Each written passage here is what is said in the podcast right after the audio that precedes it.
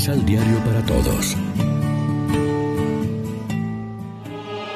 Proclamación del Santo Evangelio de nuestro Señor Jesucristo, según San Juan.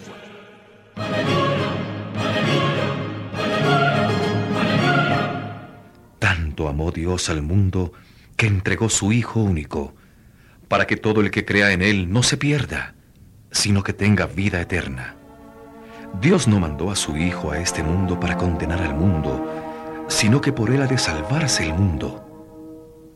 El que cree en Él no se pierde, pero el que no cree ya se ha condenado por no creerle al Hijo único de Dios.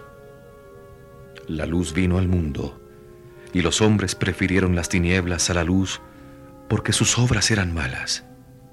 Ahí está la condenación.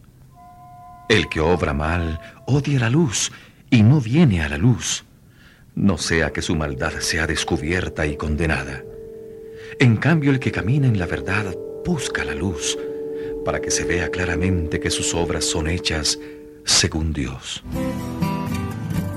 Lección Divina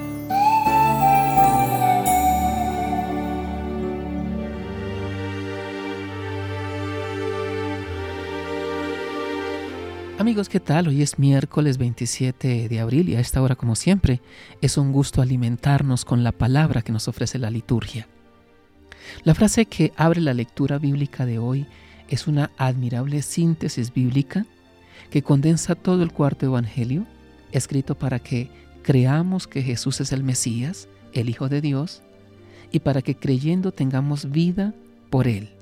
Dice así, tanto amó Dios al mundo, que entregó a su Hijo único para que no perezca ninguno de los que creen en Él, sino que tengan vida eterna. Cristo es el gran signo o sacramento de ese amor de Dios a la humanidad, como queda patente en la encarnación, vida, mensaje, pasión, muerte y resurrección de Jesús de Nazaret. Puesto que el móvil de su encarnación y muerte redentoras es el amor de Dios al hombre pecador, queda claro que Dios no mandó a su Hijo al mundo para condenar al mundo, sino para que el mundo se salve por él. Dios mantiene su oferta de amor, vida y salvación, aún a riesgo del menosprecio del hombre, cuya libertad respeta incluso en la opción por el pecado.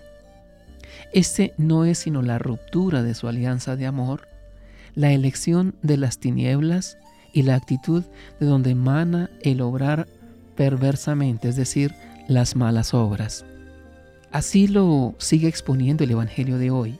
El que cree en el Hijo de Dios no será condenado.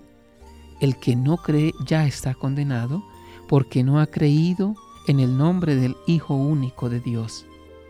La fe o la incredulidad presentes contienen ya un adelanto del juicio definitivo de Dios, salvación o condenación respectivamente. Es la escatología ya realizada y actual, si bien todavía no final, propia del cuarto evangelio. Lo que decide en última instancia es la responsabilidad personal, es decir, la aceptación o el rechazo de Cristo por la fe o la increencia la opción por la luz o las tinieblas, por la verdad o la mentira, por el amor o el egoísmo, por el bien o por el misterio de iniquidad que es el pecado. Reflexionemos.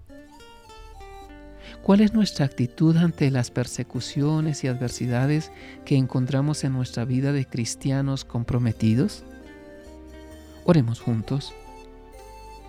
Tú no eres el Dios lejano y frío de los filósofos, ni el controlador impávido de la máquina del cosmos, sino el Padre amante, siempre desvelado por tu amor. El secreto de la vida del hombre y del mundo está fundado en el latir de tu corazón que ama. Bendito seas por siempre, Señor. Amén. María, Reina de los Apóstoles, ruega por nosotros.